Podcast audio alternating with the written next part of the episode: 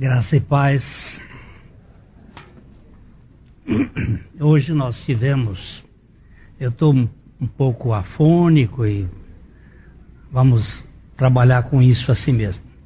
Nós tivemos hoje aqui uma um concerto com C para encher o nosso coração. Cinco ah, instrumentos de corda que foram maravilhosos. Quantos estiveram aqui às cinco horas, por favor? É um bom grupo. Mas quem não veio, hã? perdeu muito. Foi muito precioso. Mas domingo tem a Orquestra Sinfônica de Londrina às 5 horas. Então, se um, um, um, um concerto de graça num domingo à tarde, num bom ambiente, não é coisa fácil. E hoje nós tivemos uma belíssima apresentação. E eu quero convidar vocês aqui domingo. Nós vamos fazendo, nós estamos fazendo uma parceria com a UEL nesse sentido, é, de durante um, o ano, algumas vezes vai acontecer, mas duas vezes no segundo, agora no segundo semestre, e eles vão tocar também em outras comunidades aqui em Londrina.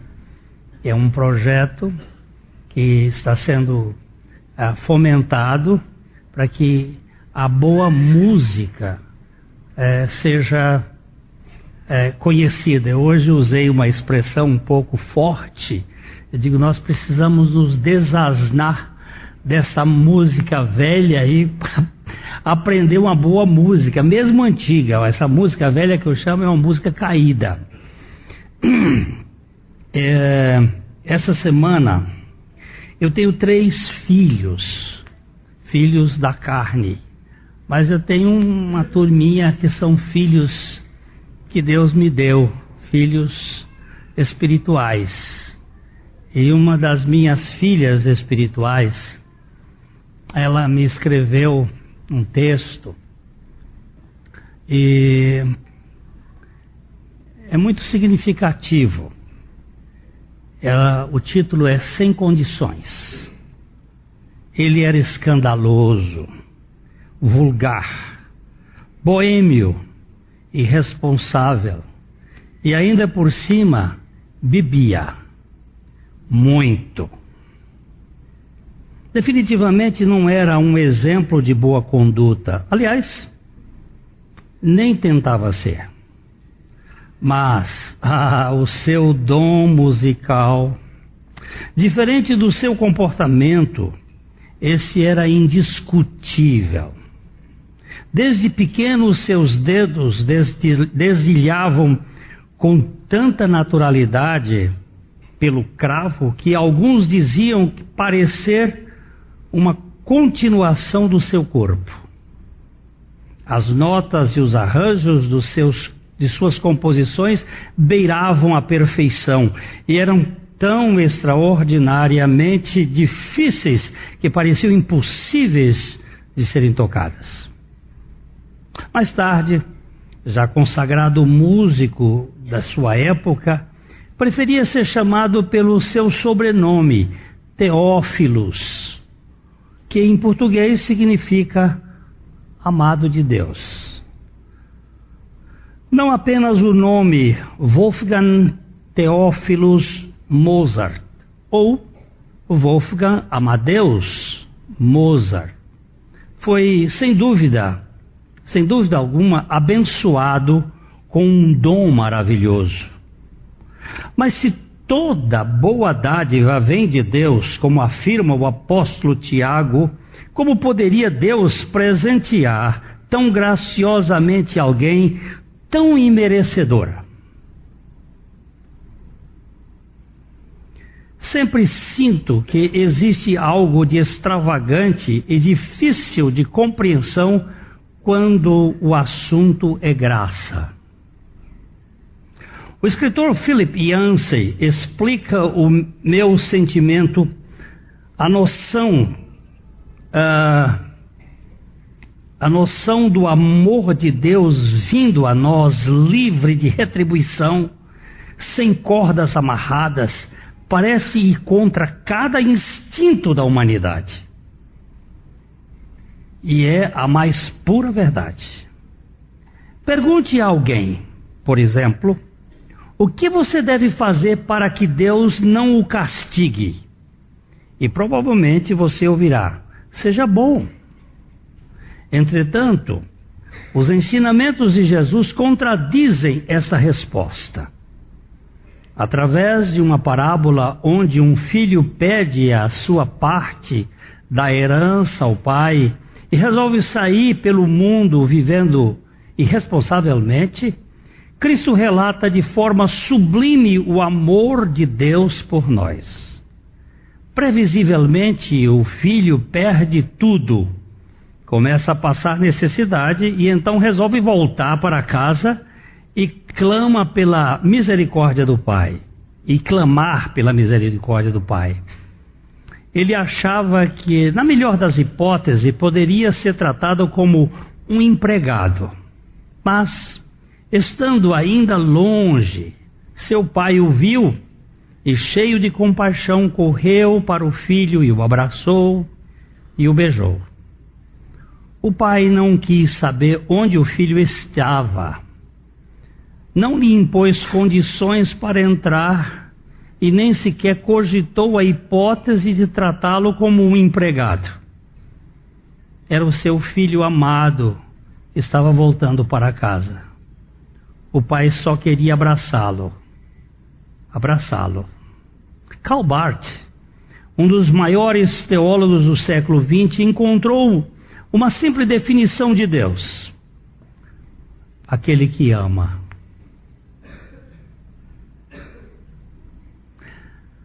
Deus é aquele que ama.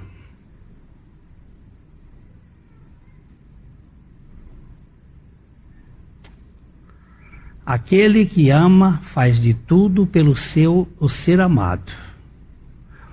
Como o filósofo Kierkegaard brilhantemente apontou, Deus não fica parado esperando. Ele sai procurando como o pastor procura a ovelha perdida. Ele vai. Não, ele foi infinitamente mais longe do que qualquer pastor ele saiu ao longo e infinito caminho de ser Deus para se tornar homem e deste modo foi procurar as ovelhas perdidas.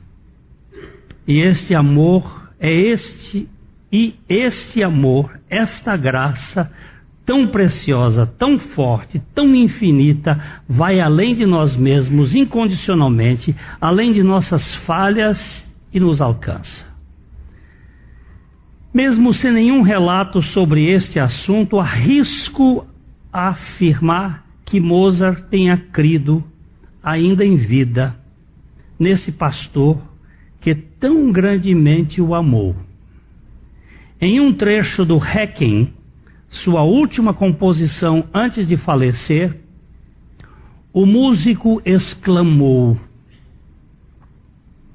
Aí ela usou aqui em latim Lembra-te, ó Jesus piedoso, que eu fui a causa da tua peregrinação. E realmente fomos. E tenho certeza de que ele se lembra.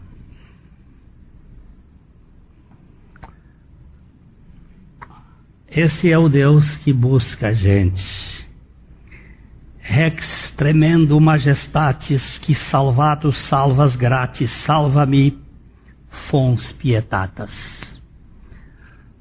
O Rei de tremenda majestade, que salvas, salva gra graciosamente, salva, ó fonte de piedade. E ele vai dizendo aqui no Requiem, lembra-te, ó Jesus piedoso, que fui a causa de tua peregrinação. Não me percas naquele dia. Procurando-me, ficaste exausto. Redimiste-me morrendo na cruz. Que tanto trabalho não seja em vão. Essa é a última composição de Mozart, o Hacking, onde ele trabalha a graça de Deus para desgraçados. Hoje nós vimos aqui um dos trechos de Mozart, aquela maravilha de, de música.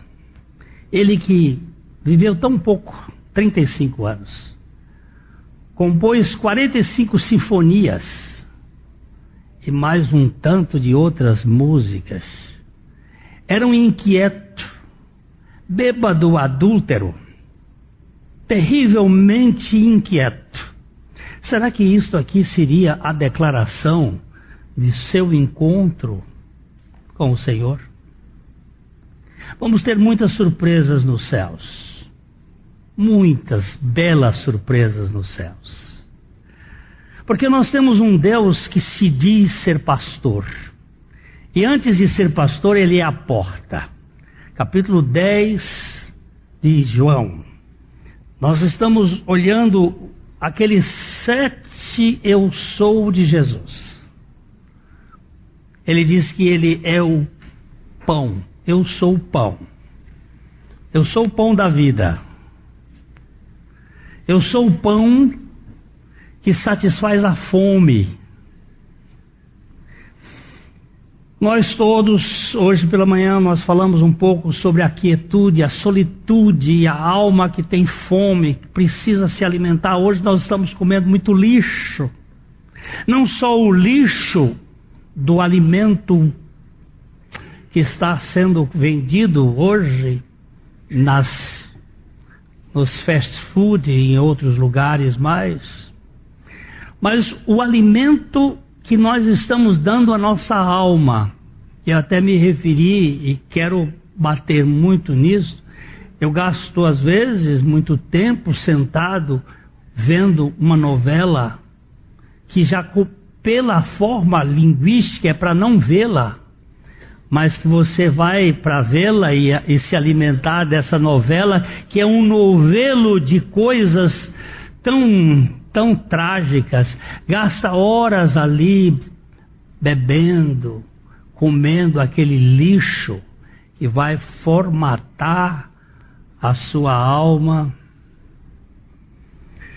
Nós temos comido muita comida estragada, muita coisa que adoece.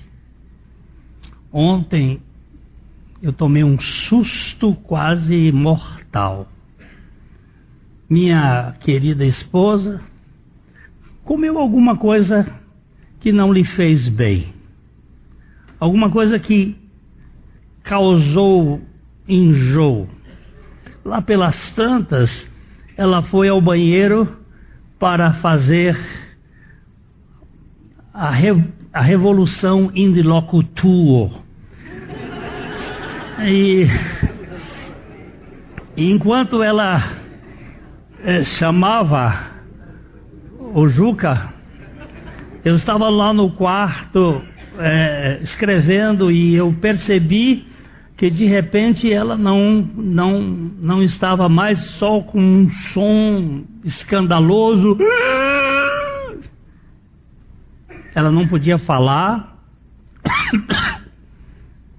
mas eu fui correndo e encontrei a minha esposa sem poder respirar. Ela estava.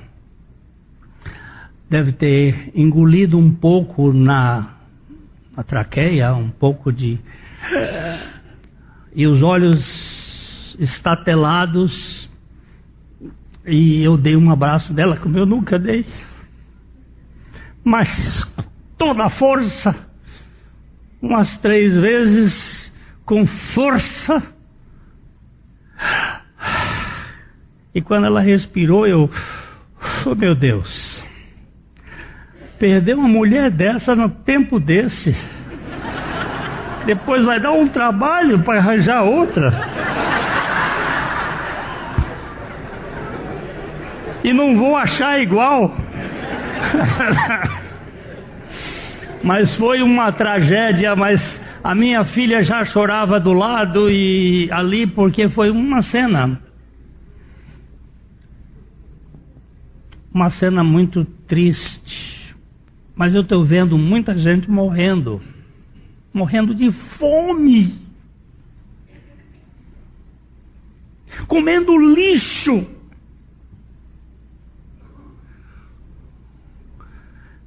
Às vezes com o nome de literatura. Mas é saprofagia, é esterco, é podre. E a nossa alma tem fome, ela precisa comer. Minha alma tem fome de Deus, tem sede de Deus, do Deus vivo. E Jesus diz: Eu sou o pão. Eu sou o pão da vida. Quem me come não terá fome. Quem me bebe não terá sede. Gente, isso aqui não é religião. Por favor, deixa eu falar mais uma vez. Nós não trabalhamos com religião, porque religião é o homem tentando se religar com Deus, religare.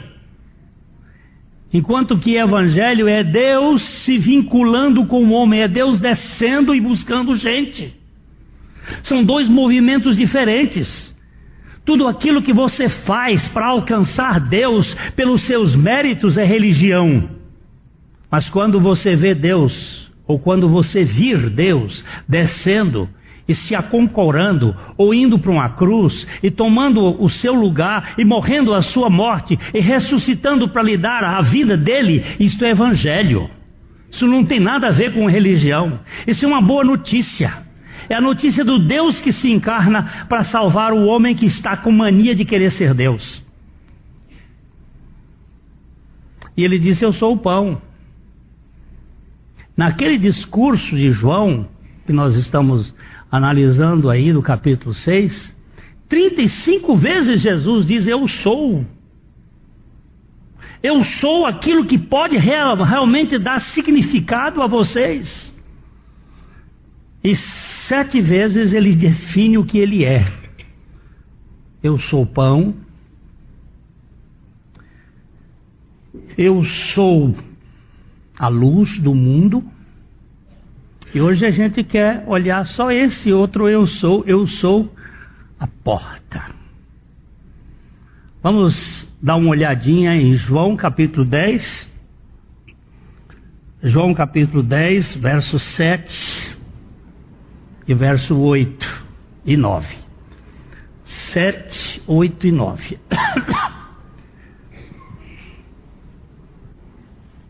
Se não vier aí, porque hoje deu um estouro aqui a hora da oração, eu fiquei pensando que a, hora, a oração do Walter foi muito poderosa, que acabou quebrando, deu um estouro lá nos páramos, né? Então aqui nós temos, eu, Jesus, pois lhes afirmou de novo: Em verdade, em verdade vos digo, eu sou a porta das ovelhas. Todos quantos vierem antes de mim são ladrões e salteadores mas as ovelhas não lhes, não lhes derão ouvido. Eu sou a porta, se alguém entrar por mim, será salvo, entrará e sairá e achará pastagem. Eu sou a porta. Hum. Eu sou a porta. Aqui nós vemos, acha um pouquinho mais, Aí Jesus lhes afirmou de novo essa expressão em verdade, em verdade só aparece no Evangelho de João. E cerca de 25 vezes Jesus repete isto. Todas as vezes que ele está afirmando essa expressão em verdade, em verdade, significa que o assunto é sério. Não tem aqui, não tem reunião do STF para mudar o acórdão. Aqui o negócio está definido. Aqui não tem mais alguma outra coisa. Ele está dizendo assim: em verdade, em verdade vos digo que eu sou a porta das ovelhas. E ele vai mostrar aqui: todos os que vieram antes de mim são ladrões e salteadores, mas as ovelhas não lhe deram ouvidos. O que ele está comentando é que aqueles religiosos do tempo dele não passavam de pessoas que estavam preocupadas em levar vantagem com as ovelhas. Tiravam a lã, tiravam o leite e comiam a carne. Eles são tiradores de vantagens, mas eles não se importam com as ovelhas. Mas ele diz assim: Eu sou a porta. Se alguém entrar por mim, será salvo. Entrará e sairá e achará pastagem. Jesus é o pão, Jesus é a luz, Jesus é a porta. Jesus é o pão que satisfaz a nossa fome. Jesus é a luz que ilumina a nossa caminhada. Há um velho hino do cantor cristão que diz assim: Não quero luz para longe ver, somente luz em cada passo ter. Eu não quero ter uma iluminação do futuro, eu não quero ser um iluminado, eu quero andar com a luz para os meus pés, que é a tua palavra, e lâmpada para o meu caminho, que é Jesus. Eu não preciso saber o futuro, eu preciso andar no dia de hoje, no presente, com a iluminação do Senhor. E eu preciso que Ele me conduza pela porta, que é Ele mesmo. A porta, na cultura de Jesus, o pastor, ele, ele conhecia as suas ovelhas pelo nome. Todas as ovelhas tinham um nome e ele as chamava pelo seu nome. E eles tinham, às vezes, assim, ah, 30, 40, 50 pastores que viviam numa região, cada um tinha um rebanho, 60, 70, 100 ovelhas. e cada pastor, no final do dia, chamava as suas ovelhas e elas vinham. E chegavam, tinha um redil um curral, que era o lugar de onde eles guardavam as ovelhas. Mas as ovelhas entravam naquele redil pelo chamado do pastor. Então, vamos imaginar que tivesse ali mil ovelhas, cada pastor, e as ovelhas do pastor Márcio Frois, ele era o pastor, ele chamava as suas ovelhas e elas vinham. Agora as ovelhas do pastor Fernando ele chamava e elas vinham. E as ovelhas do pastor Walter ele chamava e elas vinham. E elas entravam. Depois no outro dia eles chamavam as ovelhas e elas saíam pelo nome. E Jesus disse: Eu sou o pastor e eu sou a porta. Elas entram por mim e saem por mim. Talvez esse texto aqui esteja se referindo. Talvez eu, preferencialmente, sou dessa tendência. Entrará e sairá. Aqui para mim é a cruz. E aqui para mim é a ressurreição. E aqui para mim é a vida abundante que ele veio dar. Quando nós entramos nele na cruz, quando ele nos atraiu a si na cruz, nós fomos partícipes da sua morte. A morte de Jesus não era dele porque ele não tinha pecado. Quem é o pecador? Quem é o pecador? Muito bem, eu. Cada um só pode julgar por si. Eu sou o pecador. Quem deveria morrer? Eu. E por que, que ele morreu por mim? Porque ele era o único que não tinha pecado e podia nos justificar pela sua justiça. Mas nós precisávamos estar nele, porque se nós não estivéssemos nele, ele não morreria na cruz. Porque a causa da morte é o pecado. Por um só homem entrou o pecado. Vamos ler, João 5, João 5, 12. Vamos ler João 5, 12.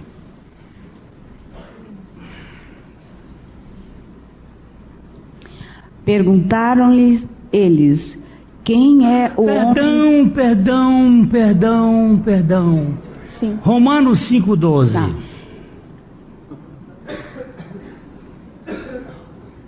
Eu, eu, estou dizendo que não, eu não sou, não, não sou mais confiável na memória. é, tá, tá. Portanto, assim como por um só homem entrou o pecado no mundo, e pelo pecado a morte, assim também a morte passou a todos os homens, porque todos pecaram. Você, se você lê esse texto com pausa, portanto, assim como por um só homem, um só homem, o pecado não entrou pela mulher.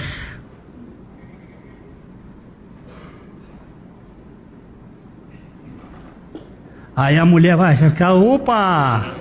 Mas não pense que a mulher não tenha pecado, porque toda mulher é filha de um homem. Mas não entrou por ela, porque a Bíblia é muito clara em dizer: portanto, assim por um só homem entrou o pecado no mundo, e pelo pecado entrou a morte. O verbo entrar está com uma elipse, mas ele faz parte aqui. Entrou a morte. Assim também a morte passou a todos os homens, porque todos pecaram. Você vai verificar que Jesus não tinha a natureza pecadora. Porque ele era filho de Maria. E quem transmite o pecado não é o XX, é o XY. Não significa que Dona Cota não tenha pecado. Ela tem uma cota de pecado talvez até maior do que o do Mário. Ah, ela ficou brava agora, né? Mas ela não é a porta, não é a transmissora do pecado. Todas as mulheres são pecadores, mas não são pecatrizes. Elas não são geradoras de pecado. É por um homem. E como todos pecaram e destituídos estão da glória de Deus, tanto homens quanto mulheres, quando Jesus foi para a cruz, ele não morreu pelos nossos pecados, ele morreu com os nossos pecados.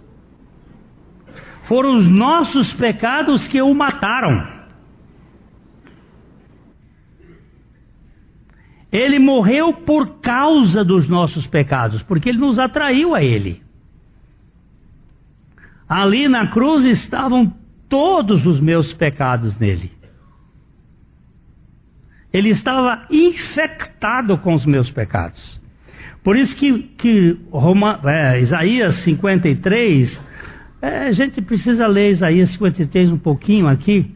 53, vamos, dar, vamos verificar um pouquinho esses três primeiros versículos, talvez. Isaías 53. Quem creu em no... quem creu em nossa pregação e a quem foi revelado o braço do Senhor? Porque foi subindo como renovo perante a ele e como raiz de uma terra seca, não tinha aparência nem formosura. Olhámo-lo, mas nenhuma beleza havia que nos agradasse. Era desprezado e o mais rejeitado entre os homens, homens de dores, e que sabe o que é padecer e como de quem os homens escondem o rosto, era desprezado, e dele não fizemos caso. Vou, vou, vou voltar um pouquinho aqui, desce um pouquinho, só para eu olhar aqui, ó. Ele, ele faz uma pergunta: quem é que creu na nossa pregação? Uma pregação doida. Quem é que crê nessa pregação? Ela é um absurdo. Por quê? Porque ele foi subindo como um renovo de uma terra seca.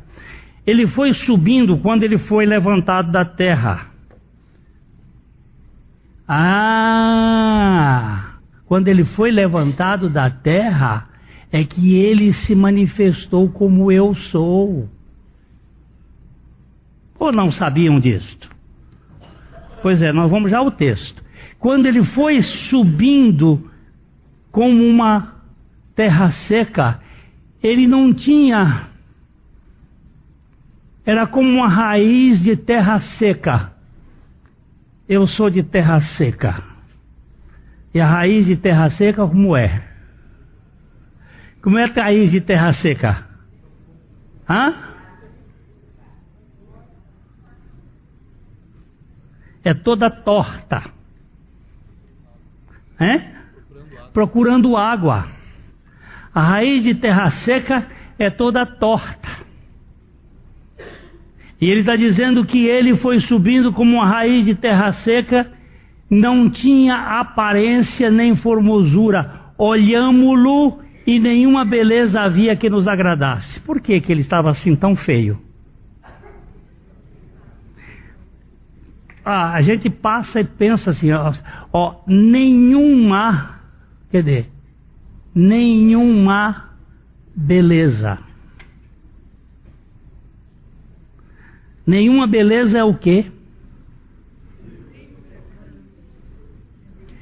Vocês vão ter que ler o Nietzsche, o homem feíssimo. Nenhuma beleza que nos agradasse era exatamente o que Jesus Cristo era. Um homem feíssimo. Por que, que ele se tornou tão feio assim?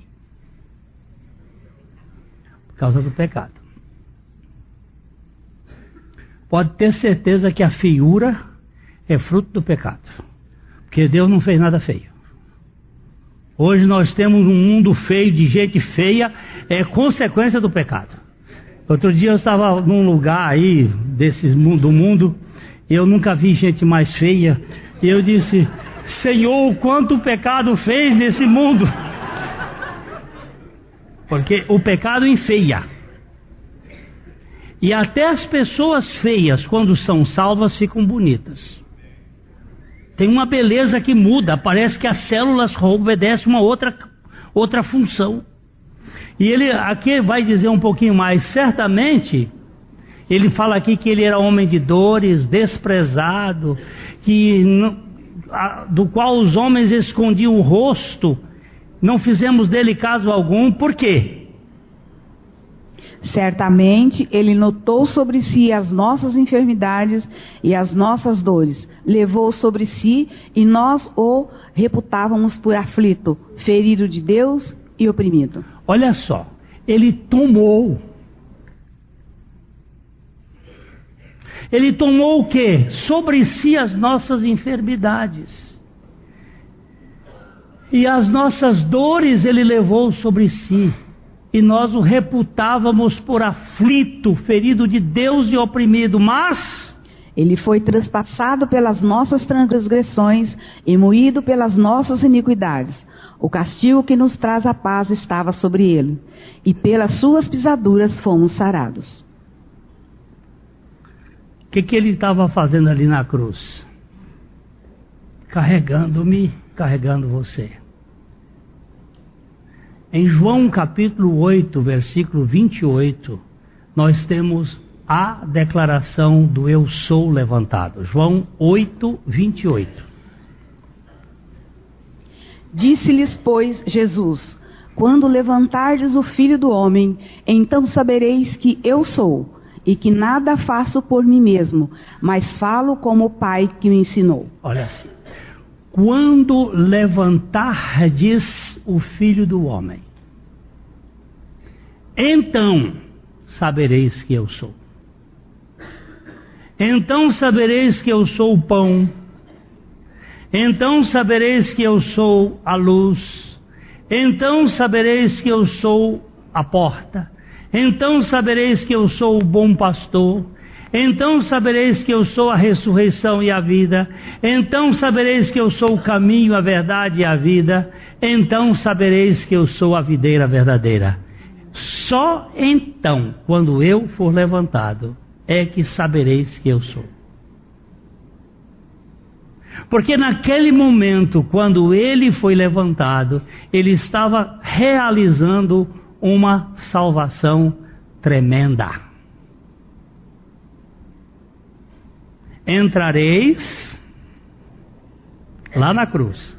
Quantos estavam na cruz quando Jesus morreu? Opa, só um lá atrás levantou a mão.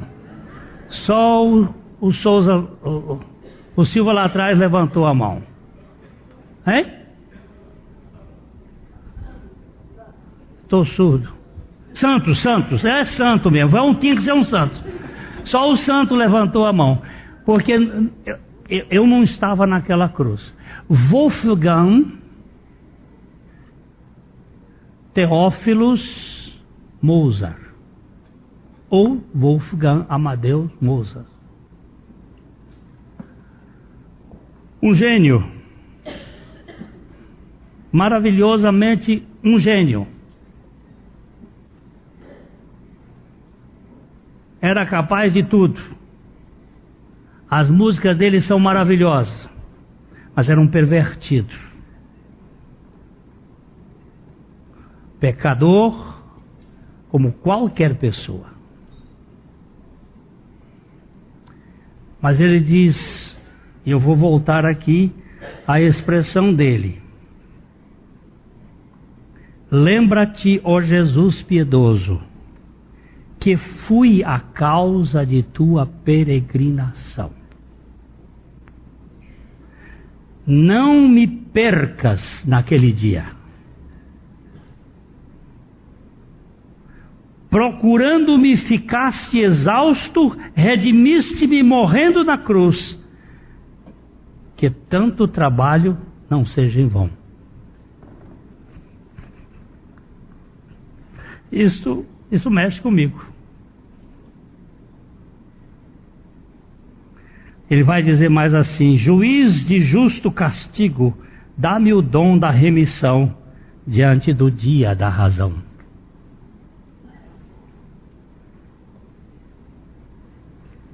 Você está pensando que você vai ser salvo porque você frequenta uma igreja? Porque você participa de um ministério? Porque você. Hein? Porque você é dizimista? Porque você faz oração? Porque você é uma pessoa boa? Você está pensando que é isso? Está perdido. Nada disso vai lhe dar credencial. A única coisa que pode lhe dar credencial é a misericórdia do Senhor Jesus.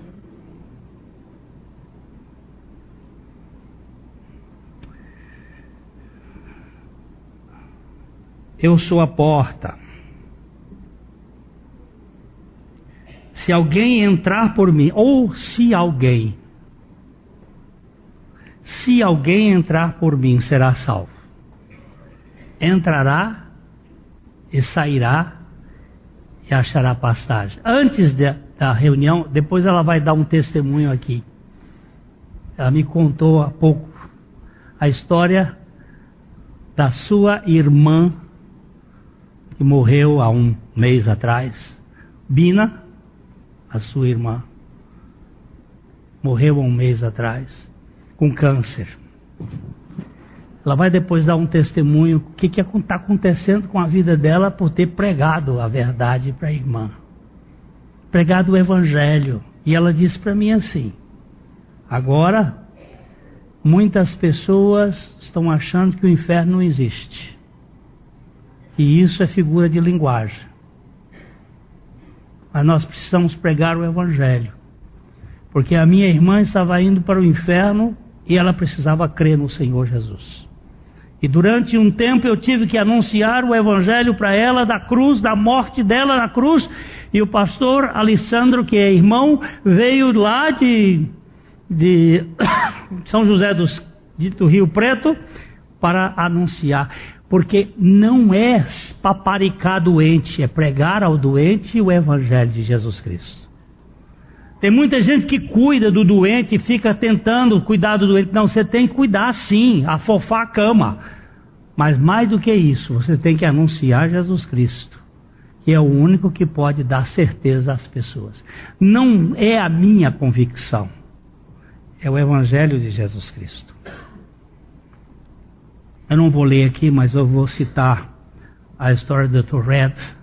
Ele estava nos Estados Unidos fazendo uma série de conferências, ia passar pela África do Sul para encontrar-se com os pais dele, a mãe dele já com Alzheimer, o pai idoso. E uma semana antes, o pai dele foi assaltado e morto. Ele mora na Austrália. E quando ele voltou, foi visitar a mãe, hospital, e aí o Espírito do Senhor disse: Agora você vai visitar o assassino do seu pai no, na cadeia. Ele estava preso. E ele vai para a cadeia, pede ao delegado, às autoridades para entrar na cadeia. E o ladrão, o assassino, vem, senta-se perante ele. E depois de um tempo ele se levanta e ele chama o Senhor W. Ele pega na mão dele e diz: Senhor W o senhor sabe, o senhor matou um homem que era salvo. E aí começou a pregar o evangelho para ele.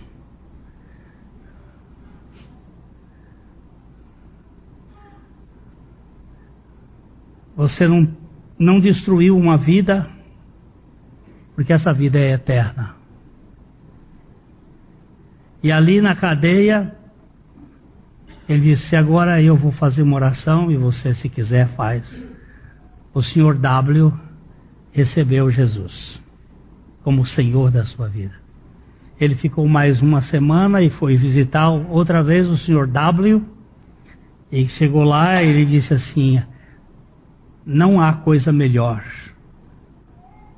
do que saber que eu sou amado por um Deus que perdoa.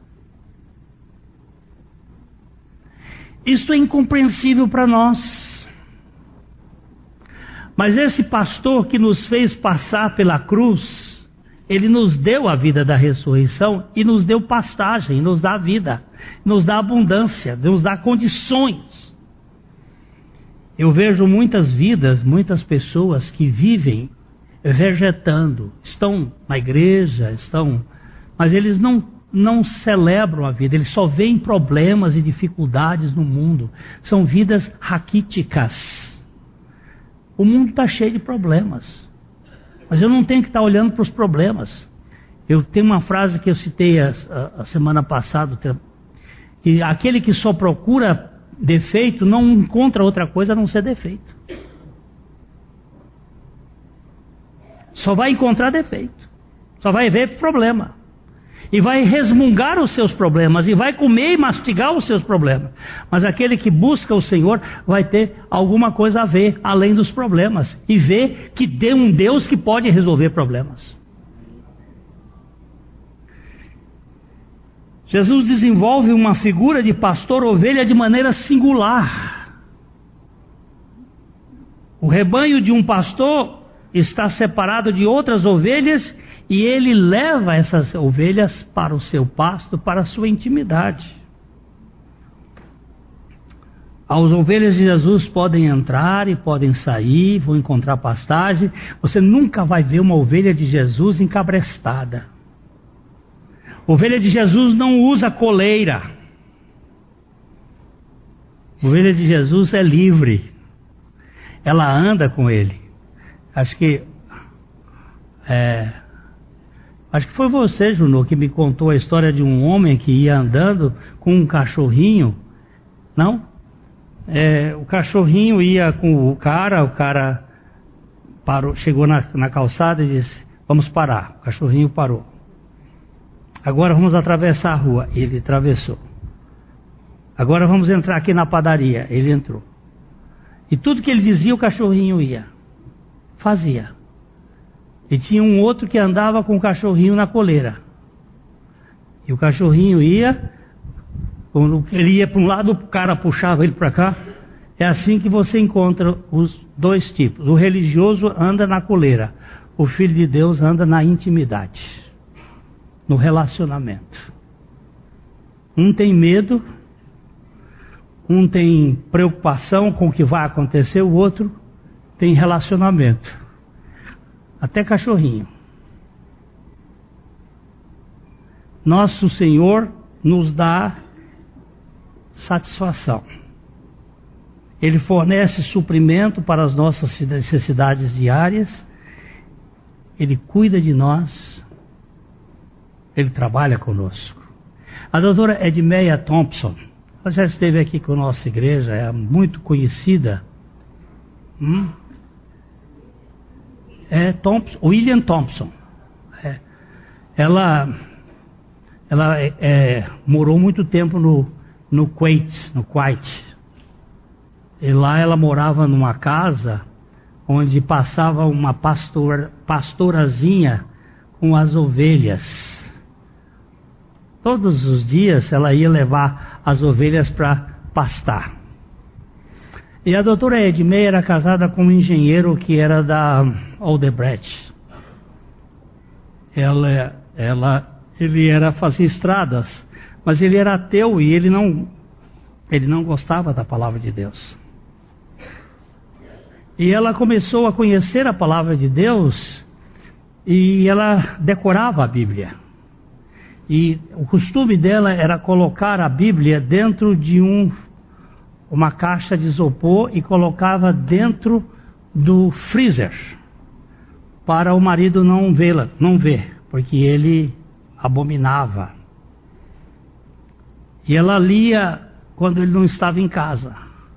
Depois botava dentro do, do isopor, amarrava e colocava dentro do freezer. A Bíblia ficava ali. Foi assim que ela começou a decorar a Bíblia. Quando eu a conheci, alguns anos atrás, ela já tinha 23 livros da Bíblia de cor. Eu fiz um curso com ela só no livro de Cantares de Salomão. Eu posso dizer que foi um, uma delícia ver elas trazer aqueles textos mas ela disse que ainda não tinha tido conhecimento do pastor, ela tinha conhecimento do salmo do pastor. Ela sabia o salmo do pastor, de cor. Mas naquele dia ele viu quando a, a, a pastorazinha voltava no final da tarde com um cabritinho, com um, um cordeirinho com a perna quebrada. O cordeirinho havia caído em algum lugar e quebrou a pata. E ela vinha com ele no colo.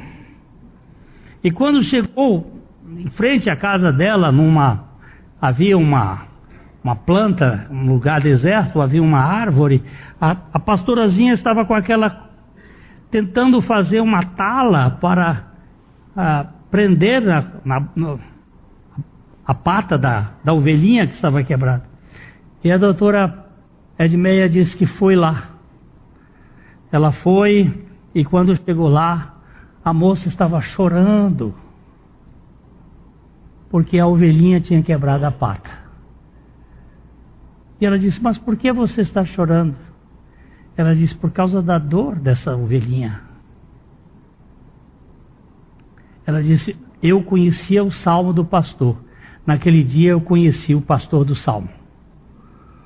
O pastor do salmo é diferente do salmo do pastor. Às vezes não sabemos de qual o salmo do pastor. Mas o pastor do salmo, ele se incorpora para salvar a ovelhinha está sofrendo. Eu sou bom pastor. Nós vamos trabalhar isso mais outra vez. Ele é o pastor que é a porta das ovelhas. Nós não encontramos saída fora de Jesus. Dr. Oswaldo Chambers, um homem de Deus precioso que foi muito tempo reitor de um seminário no, no Egito, ele diz, ele tem uma frase que é, para mim é lapidar.